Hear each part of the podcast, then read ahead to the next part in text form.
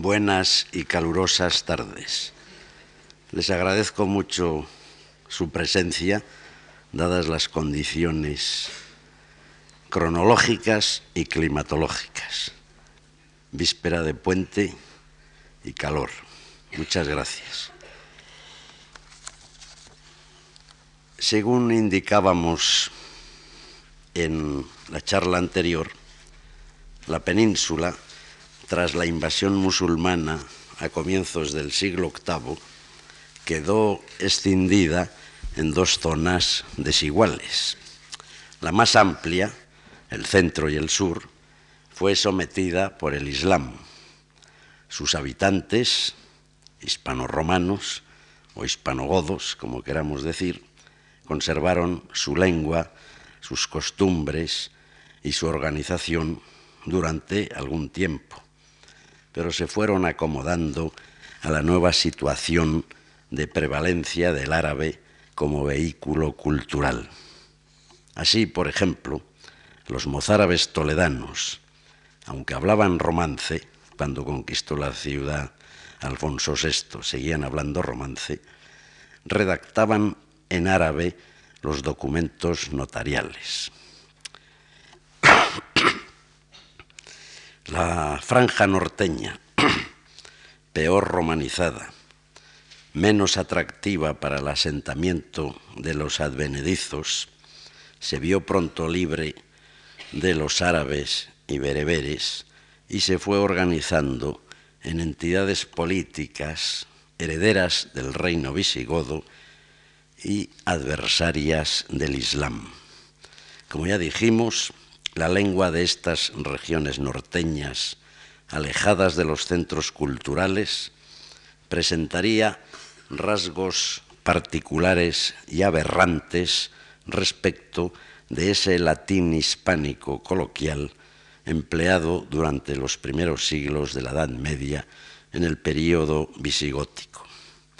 Conservaría además esta zona norteña peculiaridades diferentes en unas y otras zonas, por cuanto en cada una de ellas, con independencia de la mayor o menor unidad política que las agrupó posteriormente, se han generado varios dialectos romances.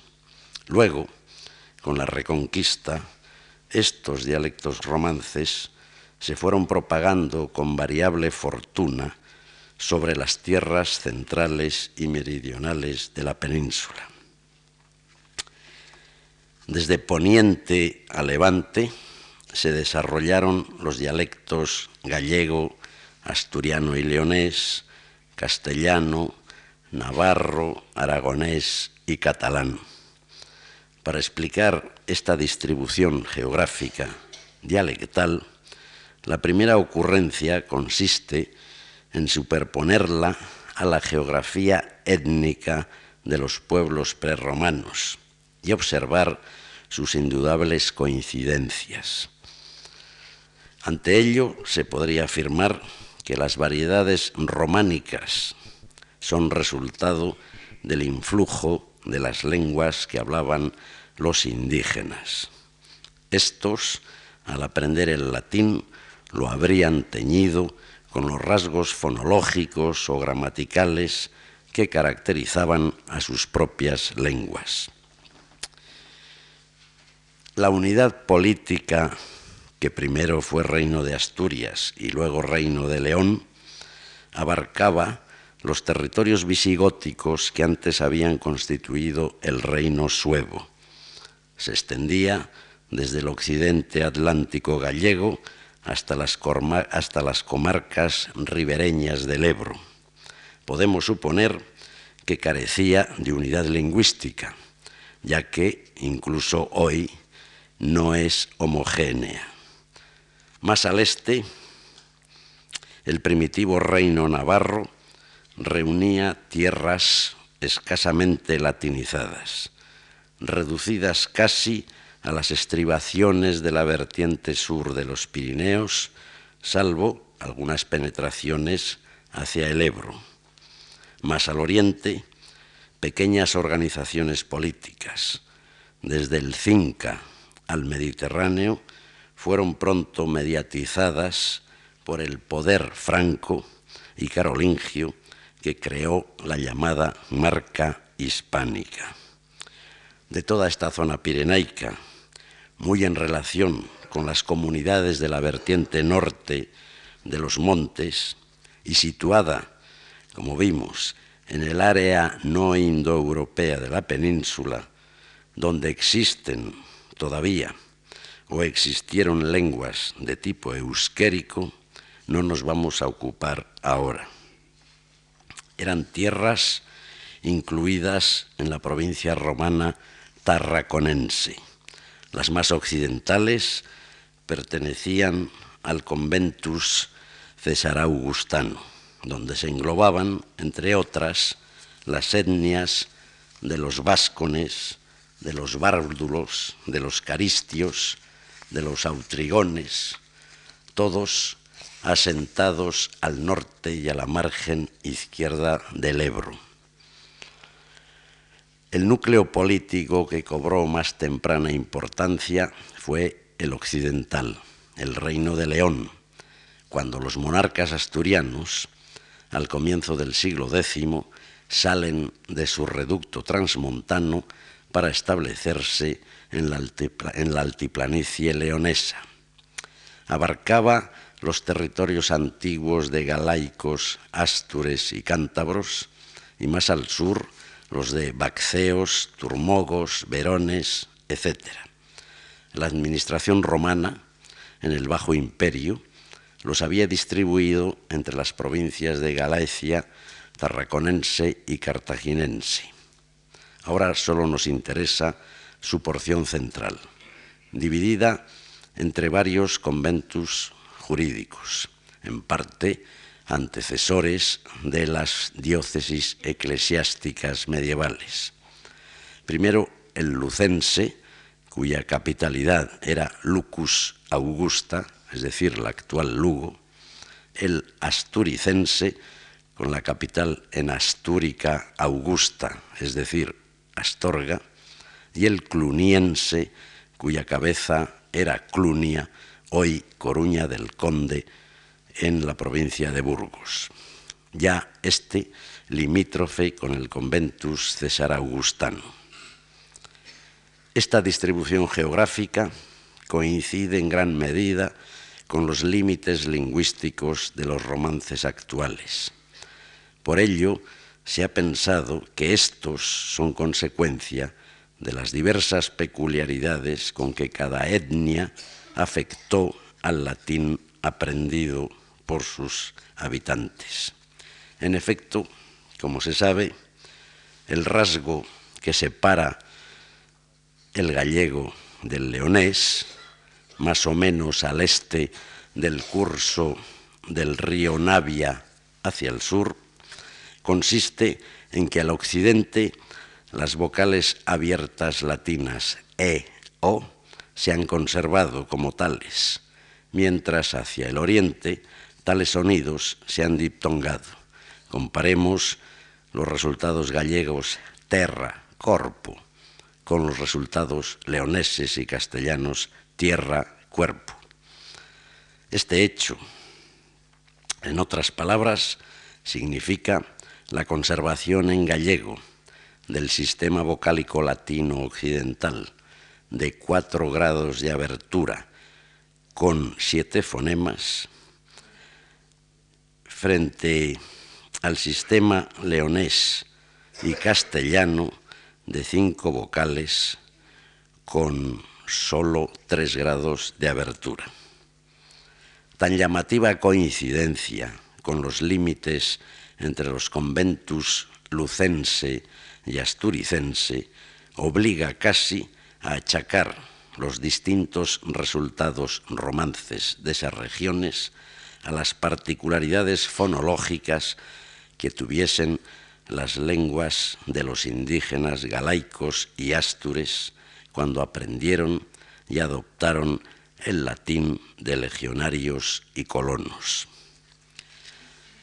De igual modo, la frontera más característica al principio entre el dialecto leonés y el castellano, a saber, la conservación de F inicial latina frente a su alteración en H aspirada y su ulterior desaparición en castellano, se sitúa en una línea que sigue el curso del Sella y luego al sur, ya en la provincia de León, el Porma. A poniente de esta línea se conserva o se conservaba la F, mientras que al oriente tenemos H aspirada o esta ha desaparecido. Es decir, en un lado tenemos farina y al otro harina o simplemente harina. Como Pomponio Mela en el siglo I de nuestra era marcaba el límite entre los astures y los cántabros en la desembocadura del río Salia, debemos colegir que el fenómeno romance está en relación con las particularidades de las respectivas lenguas prerromanas allí habladas. Bien es verdad que algunos identifican este Salia citado por Pomponio Mela con el actual río santanderino Saja, pero este no señala geográficamente ningún límite lingüístico. El Salia pomponiano tiene que ser el Sella, aunque en esta denominación moderna puedan chocar ciertos rasgos fónicos, pues el resultado normal de Salia debería ser Saya en la zona occidental y Saja por el oriente. Ahora bien, como existió de este nombre la variante Saelia, con el diptongo AE, cuyo resultado sería en asturiano Sella, no debe extrañarnos la grafía con L, con L, Sella, que no es más que un ejemplo entre muchos de ultracorrecciones escritas, como también el caso de Santullano en Oviedo, Santillana en Santander, derivados uno de Sanctu Juliano y el otro de Sancta Juliana, que normalmente deberían haber dado Santullano y Santillana en el occidente y Santujano y Santijana en el este. Pero lo que nos importa ahora, dentro de las mentadas zonas norteñas, son las tierras limítrofes por el este de los ríos Sella y Porma, precisamente el solar conjeturado de los antiguos cántabros.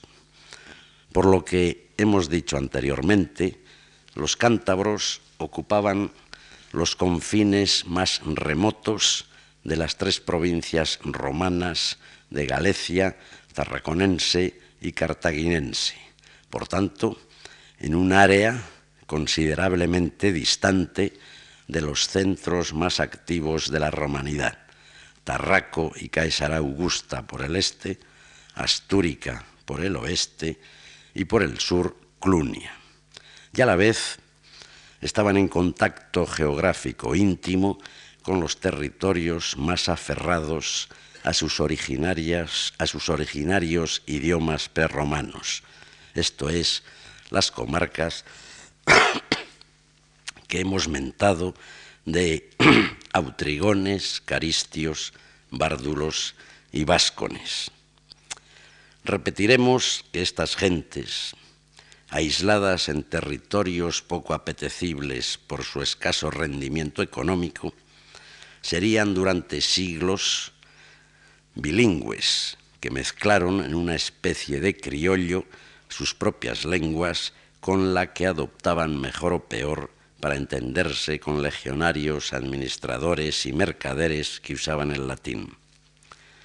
Son intensas las huellas materiales de romanización desde los siglos imperiales en esta franja norteña, pero la impronta latina que muestra su epigrafía, como han estudiado Francisco Diego Santos para Asturias e Iglesias para Cantabria, nos hace creer que sólo representa la latinización de una capa de población poco numerosa, eméritos del ejército, eclesiásticos, funcionarios, etc. La mayoría analfabeta seguiría empleando la lengua franca más o menos latinizada a que nos hemos venido refiriendo.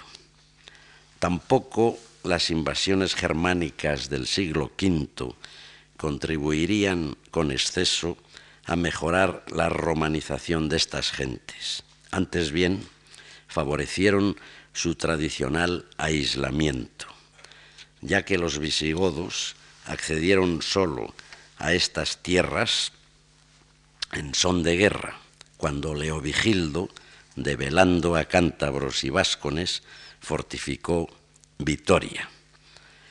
Probablemente el llamado Ducado de Cantabria, a lo largo del Ebro hasta la actual Rioja, de donde provenían los primeros monarcas asturianos en el siglo VIII, Pelayo, Alfonso I, no era más que una marca militar fundada por los visigodos para vigilar y contener a los levantiscos indígenas de la región. Con la monarquía asturiana, después de la llegada de los sarracenos, también queda la zona alejada de la corte, como avanzada defensiva contra posibles penetraciones musulmanas que remontasen el curso del Ebro. A la vista de los puestos, vemos que se juntan muchos motivos para que el territorio del, originario solar cantábrico persistiese en sus rasgos autóctonos, entre ellos, como no, los lingüísticos.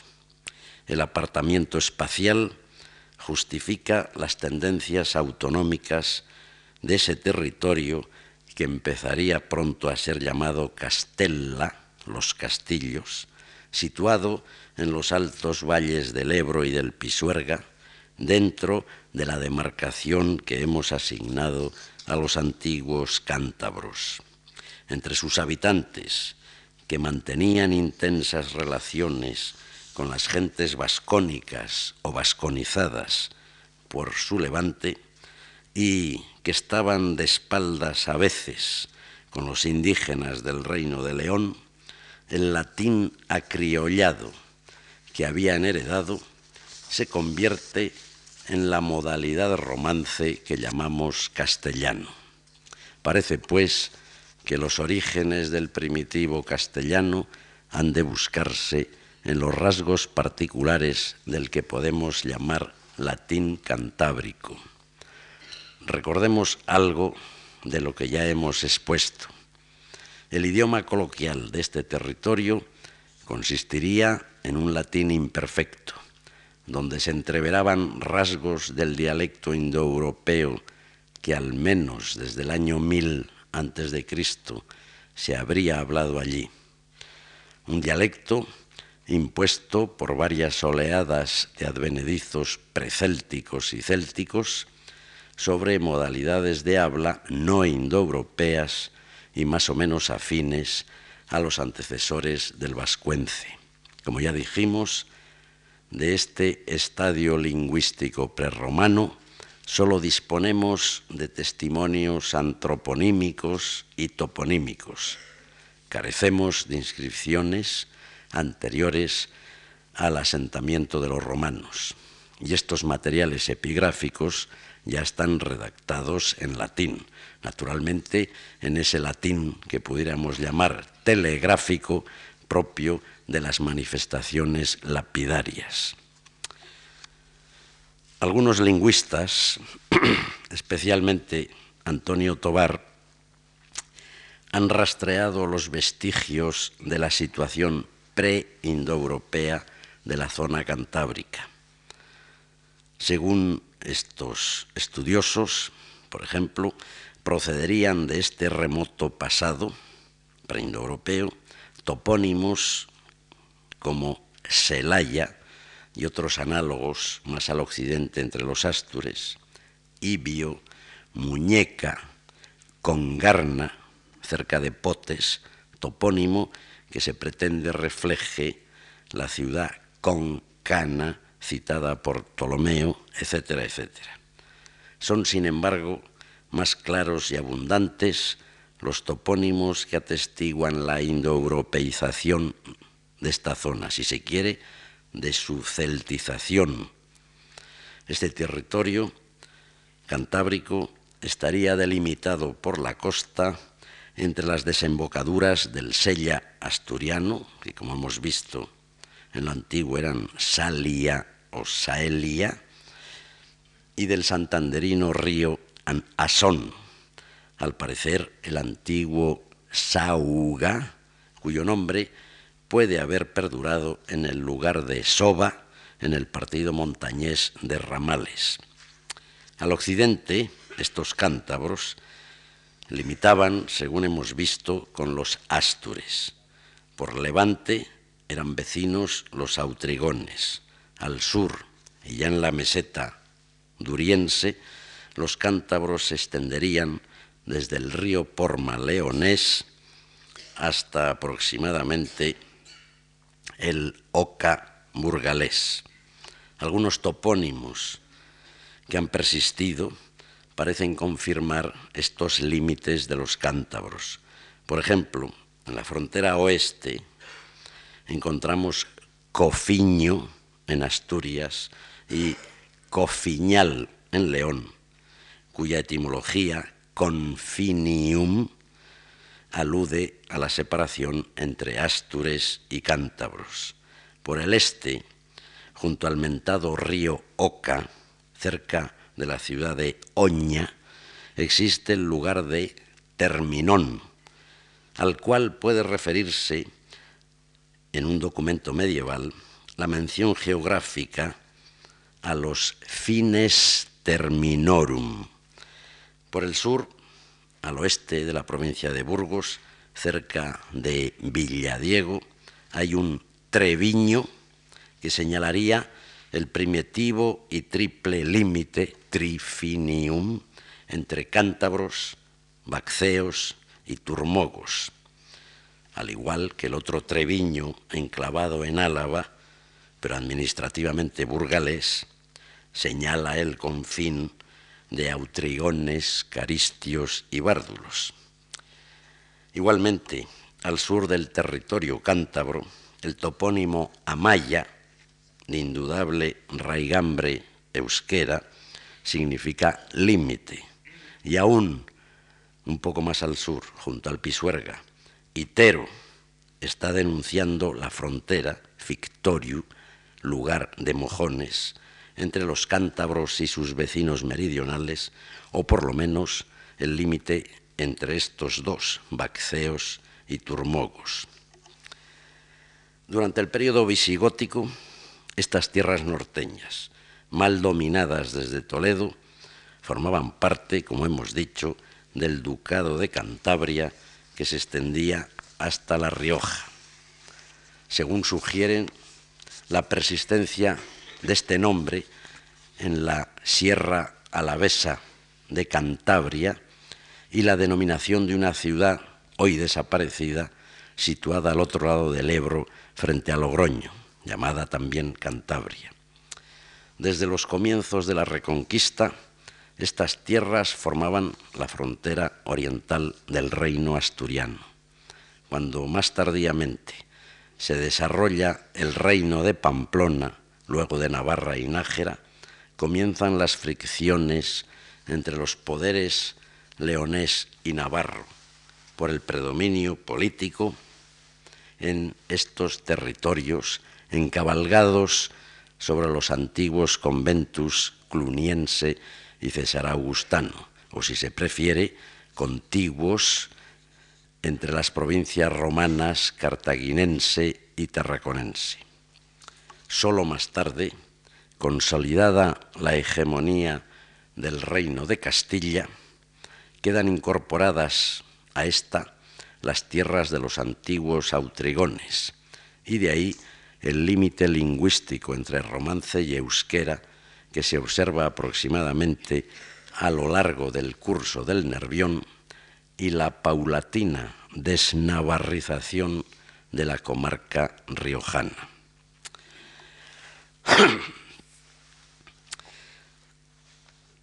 la determinación desde la remota época de su aislamiento de los rasgos del latín cantábrico, cuyo desarrollo dará lugar al primitivo dialecto castellano, sólo puede inferirse y con escasa precisión a partir de los datos de las hablas modernas y de los testimonios, no siempre muy explícitos, aportados por el análisis de los documentos medievales de aquella región, de Santillana, de Santa María de Puerto o Santoña, de Aguilar, de Valpuesta, de Oña, etc.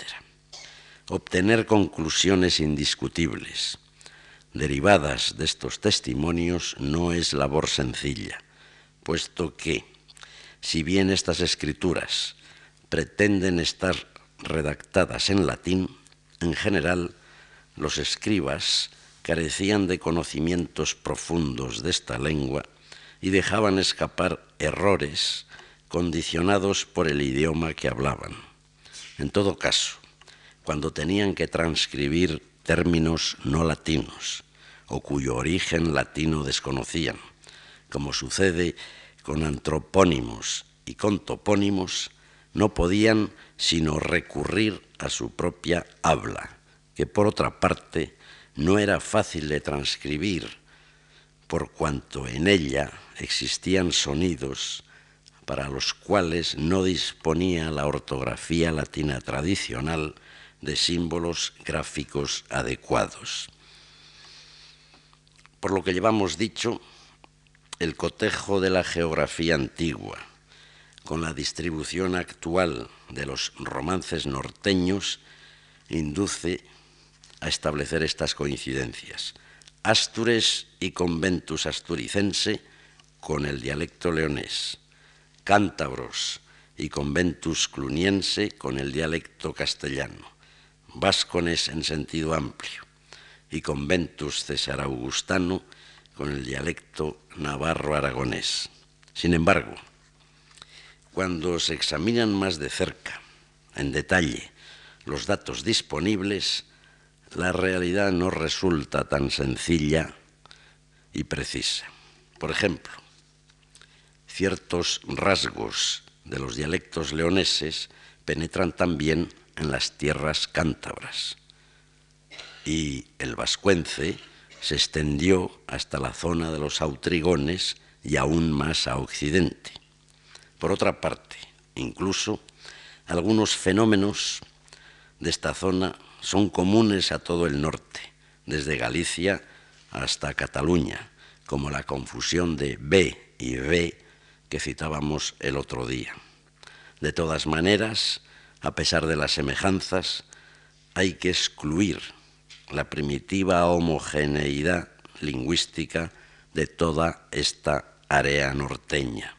Tiene toda la razón Antonio Tobar cuando escribe, los datos antiguos, no muy abundantes por cierto, nos descubren en los cántabros un pueblo indoeuropeizado, con una onomástica que prueba que era predominantemente esta lengua la que contribuyó a la configuración histórica de los cántabros. Y luego añade, la antigua Cantabria pertenece al mismo mundo lingüístico que Asturias y Galicia, mientras que se diferencia profundamente de los territorios vecinos del este, es decir, los euskéricos. En efecto, por el este del antiguo solar cántabro, se ha difundido hasta hoy el español con ciertas particularidades y se detiene ya en los límites del río Nervión. Mientras tanto, más al sur, por tierras alavesas y riojanas, se adentra por los originarios dominios navarro-aragoneses. En cambio, por el oeste, los rasgos esenciales del español desaparecen ante la frontera antiquísima ya señalada del curso de los ríos Sella y Porma. A occidente, como hemos visto, se mantiene la F inicial latina. Perdura también M frente al primitivo grupo castellano MN, que luego fue MBR. Así en leonés tenemos fame, home, frente a castellano antiguo, hamne, omne, es decir, hambre, hombre. No obstante, por las tierras de la montaña, la montaña santanderina, se prolongan ciertos rasgos típicos del leonés que aseguran parciales semejanzas entre el latín de los astures y el de los cántabros. Por ejemplo, en estas zonas existe U final en lugar de la O estabilizada ya en el castellano medieval. Funciona también el llamado neutro de materia, tan típico del asturiano central, perceptible en la aparente discordancia genérica de los adjetivos o de los pronombres personales átonos, como cuando se dice en estas zonas noche cerrado, o cuando se oye la cebada lo tengo plantado. También perduran resultados palatales de la L inicial latina, mientras en castellano se conserva como tal, como llar, llampa, llavazo, lluvina, yeldar, etc. Así se configura una zona occidental de los cántabros, desde el río Sella hacia el este, cuyos rasgos lingüísticos obligan a incluirla en lo que se llama dialecto leonés oriental, en relación, pues, con las particularidades propiamente astures. Y esto no debe extrañar. Baste recordar las denominaciones medievales de estas tierras del norte cantábrico. Se hablaba de las Asturias de Santillana, de las Asturias de Transmiera e incluso de las Asturias de Laredo. Toda esta porción cantábrica norteña, desde el Sella hasta casi el río Asón, tenía afinidades con los rasgos lingüísticos del dialecto leonés, pero también tenía otros rasgos típicos del castellano. Y toda esta región queda escindida en dos, como ha estudiado Francisco García González, por la isoglosa que discurre junto al río Purón al este de Llanes, en Asturias, y entre los concejos, al sur de Llanes, de Cabrales, conocido por su queso, y Peñamellera Alta. Al occidente de esta línea perduran las distinciones fónicas entre la palatal ye y la sibilante palatal she, procedentes en general de L más yod latina y de S más yod. Y así, en estas zonas al occidente del Purón y en Cabrales, se dice, como en el resto de Asturias hacia occidente, mujer y ovella, pero koshu y kasha, tal como en el asturiano central. En cambio, al este de esa frontera del río Purón, ambos sonidos, ye, she, dan resultado único que antiguamente sería sh y hoy es una h aspirada. Y así en estas zonas asturianas, pero ya en contacto con la montaña santanderina, se dice mujer, oveja, igual que cojo y caja, en lugar de lo castellano central, mujer, oveja, cojo y caja, es decir, con aspiración en lugar de la velar sorda J. Esta solución común del confín oriental asturiano con la montaña, la H aspirada, es consecuencia moderna de la propagación del sonido velar de J que en Castilla sustituyó a lo largo del siglo XVI a las antiguas palatales que conocía en la Edad Media, es decir, sh y z. En estas tierras cantábricas, donde se conserva tal H aspirada procedente de F latina, la nueva velar castellana se identificó con esta, igual que sucedió también en las zonas meridionales extremeño-andaluzas. Hablaremos luego. Por otra parte, el fenómeno cántabro presupone la indiferenciación de sibilantes sordas y sonoras. En la lengua literaria medieval, aunque luego lo veremos con algún mayor detalle, se distinguían consonantes sordas y sonoras de ese tipo. Pero la documentación más arcaica de los territorios cantábricos, riojanos, navarros y aragoneses presentan frecuentes confusiones gráficas de ambos tipos fónicos, de la sorda y de la sonora. Es muy posible, como piensan algunos, que el hecho esté en relación con la inexistencia de sonidos sibilantes sonoros en vascuence, donde hay S y SHE y C, pero no hay las correspondientes consonantes sonoras, es decir,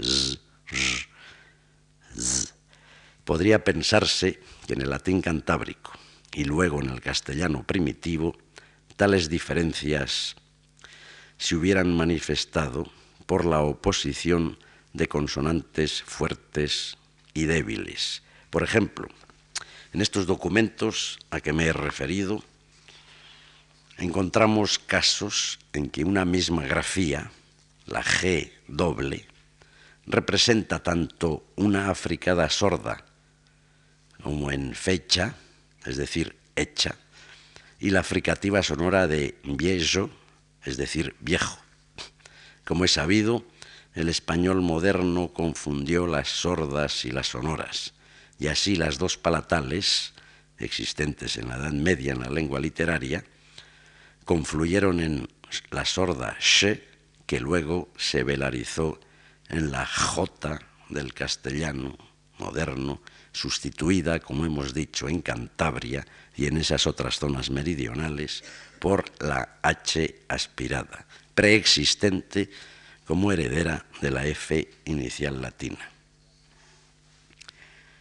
Con este conjunto de datos e hipótesis podríamos distinguir en la antigua Cantabria, ya romanizada, dos sectores.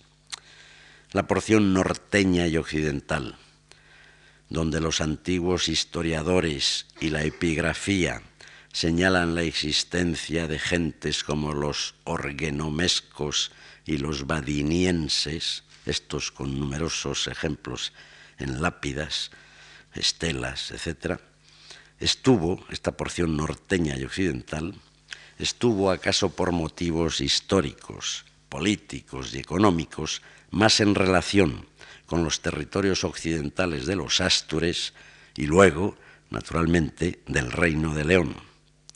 El segundo sector, al mediodía y hacia levante, hidrográficamente adscrito a las cuencas del Ebro y del Pisuerga, se presenta unido por vicisitudes culturales y económicas con las regiones del este, según ya hemos señalado, regiones más o menos vasconizadas.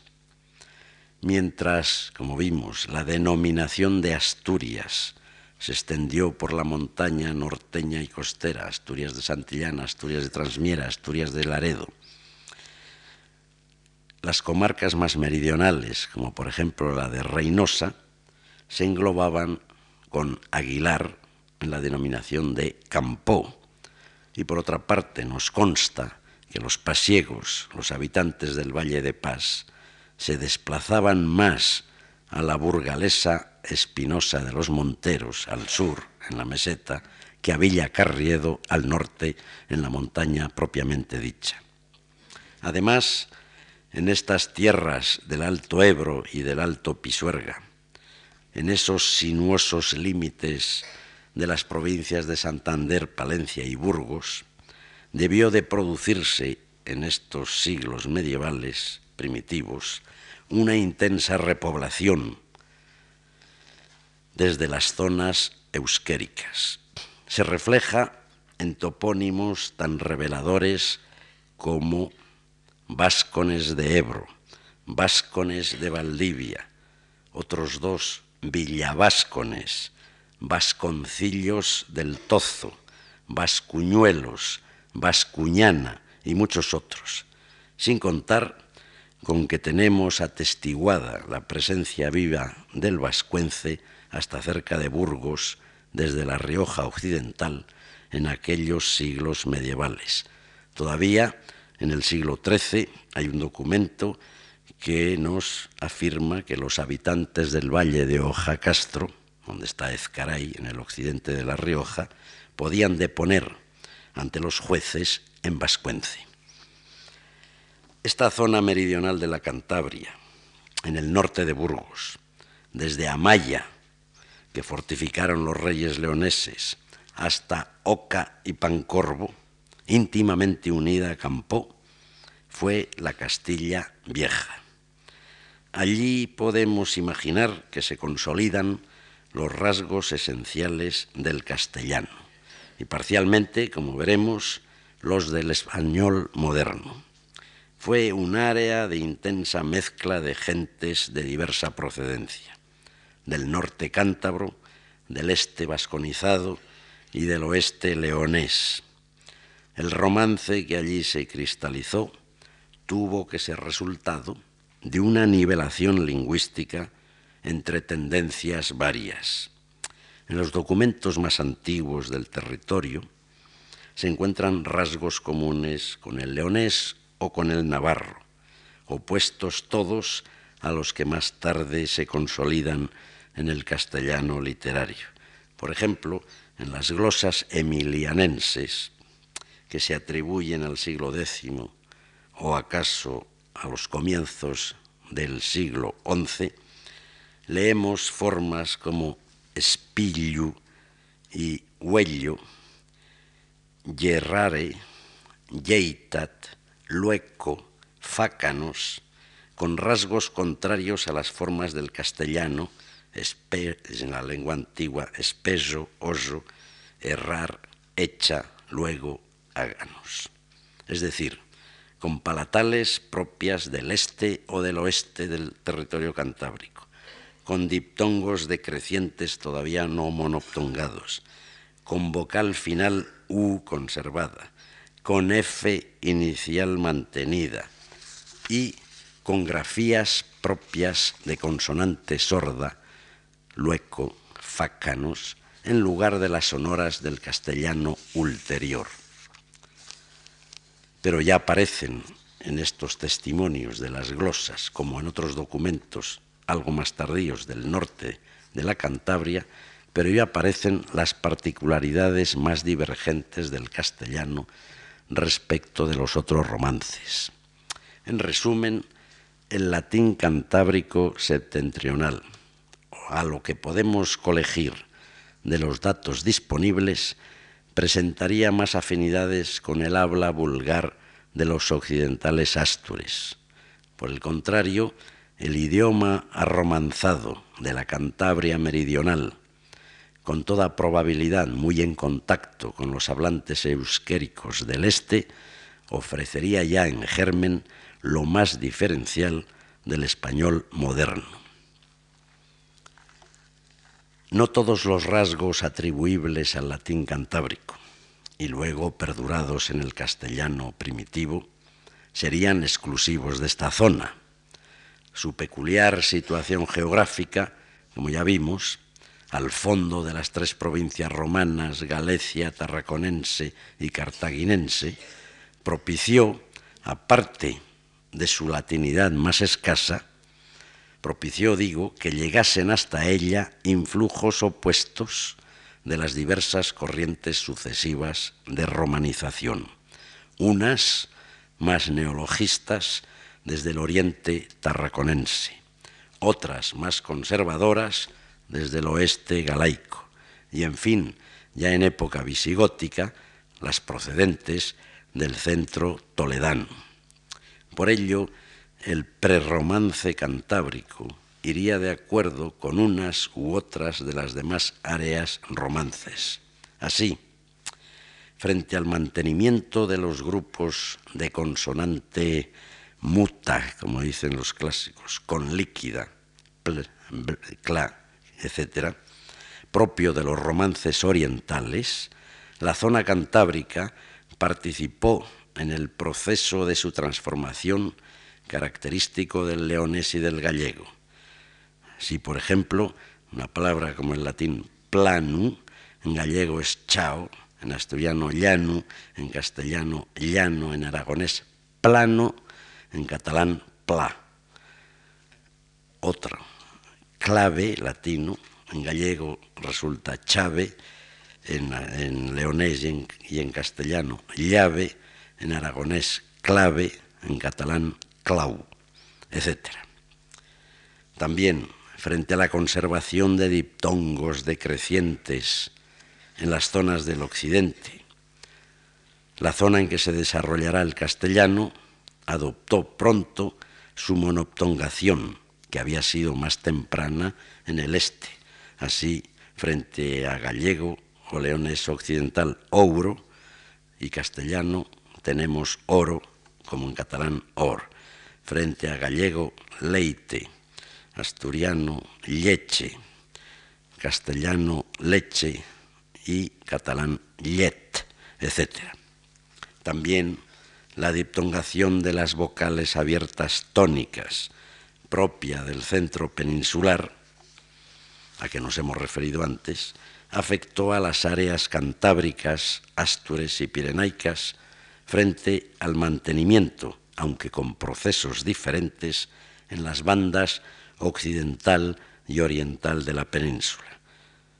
Así en gallego, terra, asturiano, castellano, aragonés, tierra, catalán, terra, gallego, corpo, asturiano, cuerpo, castellano, aragonés, cuerpo, catalán, cos. Así también la mencionada confusión de B y B latino-vulgares, común al castellano con todas las zonas norteñas y a gran parte del mediodía francés. Aunque todos estos fenómenos se daban en el latín cantábrico, no deben, sin embargo, interpretarse como particularidades típicas suyas, puesto que eran compartidas por las otras zonas románicas. Otros cuantos fenómenos, aunque luego se propagasen más ampliamente, pueden considerarse originados en estos territorios cantábricos. Hemos aludido en la anterior de pasada a alguno de ellos, por ejemplo, la ausencia de F inicial en los resultados de, las de palabras latinas que observamos en el español moderno frente a su conservación en otros romances. Así, frente al portugués filho, el leonés fiu, el catalán fill, el francés fils, el italiano figlio, el español presenta hijo. Y lo mismo veríamos en aba, hacer, harina, hebra, heno, hilo, hizo, hogar, hoja, hoz, huir, humo, uso. El castellano literario hasta el siglo XVI mantenía en estos casos, ya lo hemos visto, para lo que la ortografía representa como H un sonido aspirado, conservado hasta hoy en algunas partes, que ya hemos mencionado, al norte desde el Sella hasta casi el Asón, desde el centro en la amplia área que a partir del sur de Salamanca engloba Extremadura y gran parte de Andalucía. Zonas estas, como ya dijimos, donde la H aspirada ha absorbido el sonido del español moderno J de otro origen. Los territorios que hoy han eliminado esta H aspirada, sustituta de la F inicial latina, la habían mantenido hasta el final de la Edad Media. Parece que su debilitación se fue propagando desde la Cantabria meridional y zonas inmediatas al este, e incluso probablemente esta difusión eliminó también la H aspirada en los dialectos meridionales del vascuence. La H aspirada solo se mantiene en dialectos franceses del vascuence. la distribución geográfica de los tres resultados, F conservada, H aspirada y la pérdida de este sonido, y el análisis minucioso de los documentos medievales y de la toponimia, sirvieron hace tiempo a Menéndez Pidal para explicar las causas del fenómeno. Estableció que en los comienzos de la adopción del latín, los indígenas de las tierras del borde septentrional de la meseta, en los altos cursos del Ebro y del Pisuerga, desde las fuentes del Porma y del Sella hacia el este, fueron incapaces de adoptar el fonema latino F y lo sustituyeron por una aspiración, bien directamente, bien mediante una consonante labial aspirada, problema en el que ahora no entramos. Puesto que esta zona cantábrica y la del Gascón en Francia, donde ocurrió el mismo cambio, están contiguas con los territorios en que se conserva el vascuence, lengua en que el fonema F parece advenedizo y poco firme, Menéndez Pidal pensó, con bastante fundamento, que la modificación consumada en el castellano primitivo se debería a que los indígenas cantábricos entre el Pisuerga y el Ebro hablarían una lengua más o menos afín en lo fonológico al euskera histórico, que como éste desconocía el fonema F y en consecuencia, al oírlo a los latinos, lo sustituyeron por la aspiración. Este proceso de sustitución de F por H aspirada también sería temprano en la porción cantábrica que alcanza en Asturias hasta el Sella y seguramente hacia el sureste hasta La Rioja, puesto que no hay otros motivos históricos medievales que justifiquen la expansión de tal rasgo cantábrico sobre estos otros territorios. El conservadurismo de las regiones centrales con F y la presión de la lengua eclesiástica, en latín, frenaría durante algún tiempo el progreso hacia el sur de este fenómeno norteño, pero paulatinamente eliminó la F, aunque no siempre. En la escritura, sin embargo, el modelo ortográfico latino mantuvo largo tiempo esta grafía, F. Solo en los albores del español moderno, ya Nebrija, cuando escribe su gramática, 1492, adoptó la aspiración como norma del idioma literario, precisamente cuando en la Castilla duriense esa H aspirada estaba en decadencia, se perdía.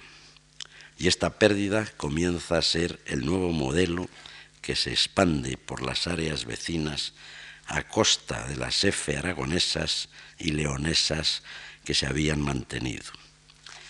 También de soslayo hemos mencionado otro rasgo del español moderno cuyos orígenes pueden remontarse a las peculiaridades del latín cantábrico. Para no complicar la exposición, nos limitaremos a tratar solo un punto. Frente a lo que ocurre en otros romances, como el portugués o el catalán o el francés, etc., que poseen en sus sistemas consonánticos dos fonemas sibilantes opuestos entre sí por la ausencia y la presencia de sonoridad, s, z, bc, bz, el español solo cuenta actualmente con un solo fonema s, habitualmente sordo, salvo en contacto con consonante sonora siguiente.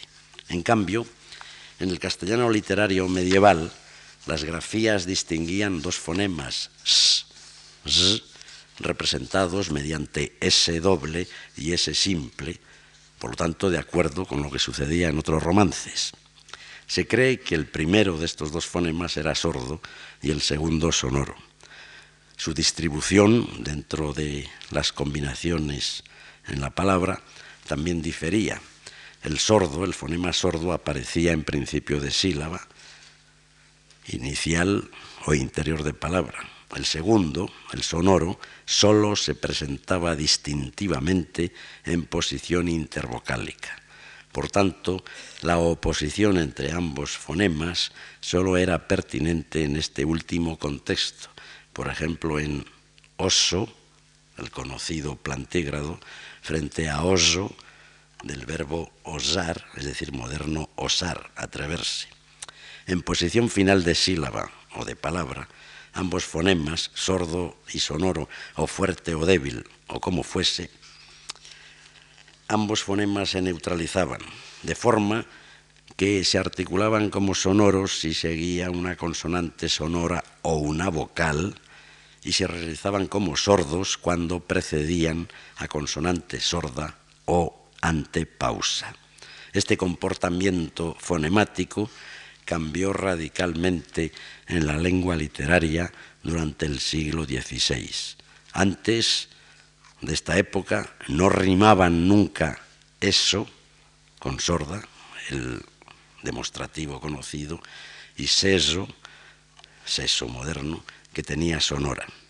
De igual forma, de igual manera que en la lengua medieval no sabemos con sorda, señalaba que esta S iniciaba el segundo significante, no sabemos.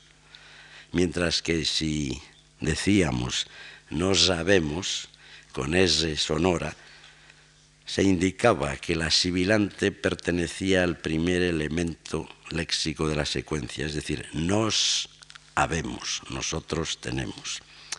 Frente a ello, frente a esta situación de la lengua literaria medieval, los documentos más antiguos del área castellana primitiva e incluso de las áreas contiguas al este y al oeste ofrecen numerosos ejemplos de indistinción gráfica de estos dos fonemas, a la vez que el símbolo escrito para la sorda, la doble S, se utiliza en casos que en otros testimonios presentan la grafía X propia de la palatal she.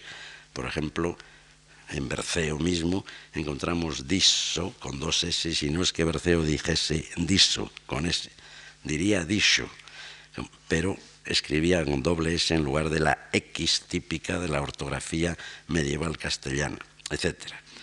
También se aduce la alternancia de la S inicial con la palatal she, como en shastre por sastre, chabón, en lugar de lo que tenía que haber sido, sabón, simio por simio, es decir, las formas modernas, sastre, jabón, simio. De todo ello puede concluirse, sin entrar en detalles que aquí no vendrían a cuento, que en el castellano primitivo perduraría la indiferenciación de sordas y sonoras supuesta en el latín cantábrico, concorde con la inexistencia de sibilantes sonoras en vascuence, y que, por otra parte, de igual modo que las geminadas doble R y doble L dieron en el castellano un resultado diferente de las simples L y R, resultado especial que se extendió a la posición inicial, como tenemos en rosa, con el mismo sonido que en carro, aunque la inicial en latín era simple, rosa. De igual manera, digo, en el caso de la S doble, esta sería también una palatal, luego extendida a la posición inicial. Del latín cantábrico, en que habrían arraigado rasgos varios, unos comunes con el occidente, otros con el oriente, y en fin, algunos exclusivamente propios, surge el castellano de la pequeña Castilla Vieja, que empieza a sonar hacia el siglo IX y se unifica con cierta autonomía respecto a la corte leonesa en el período de Fernán González, un siglo después. Este castellano primitivo, según hemos visto someramente, contiene ya los rasgos que, supeditados al modelo más culto toledano medieval, resurgirán a lo largo del siglo XVI. Los más importantes para limitarnos a lo fonológico consisten en algo de lo que hemos ya citado, indistinción de sonoras respecto de las consonantes sordas fricativas, indiferencia entre cierre incompleto y completo en las consonantes sonoras, B, B son indiferentes, presencia de una H aspirada que en su mayoría que en la mayoría de las veces, más que valor distintivo, tenía función demarcativa, puesto que sólo se daba normalmente en principio de palabra. En los aspectos gramaticales es mucho más difícil inferir de los datos modernos lo que podía tener alguna función significativa en el supuesto latín cantábrico. Ya hemos aludido al asunto del neutro de materia, pero cualquier deducción reconstructiva de este estado tan arcaico resultaría comprometida y digna de poco crédito. Este castellano primitivo, con la unificación política de Fernán González y su expansión hacia el este y el sur, dará origen al castellano burgalés, menos rudo que el de los documentos de las zonas norteñas. En el próximo episodio veremos cómo se estabiliza este latín burgalés en el castellano escrito y culto medieval. Entre tanto, dejamos al primitivo castellano frente a los romances contiguos, espada en alto, como Don Quijote y el vizcaíno. Muchas gracias.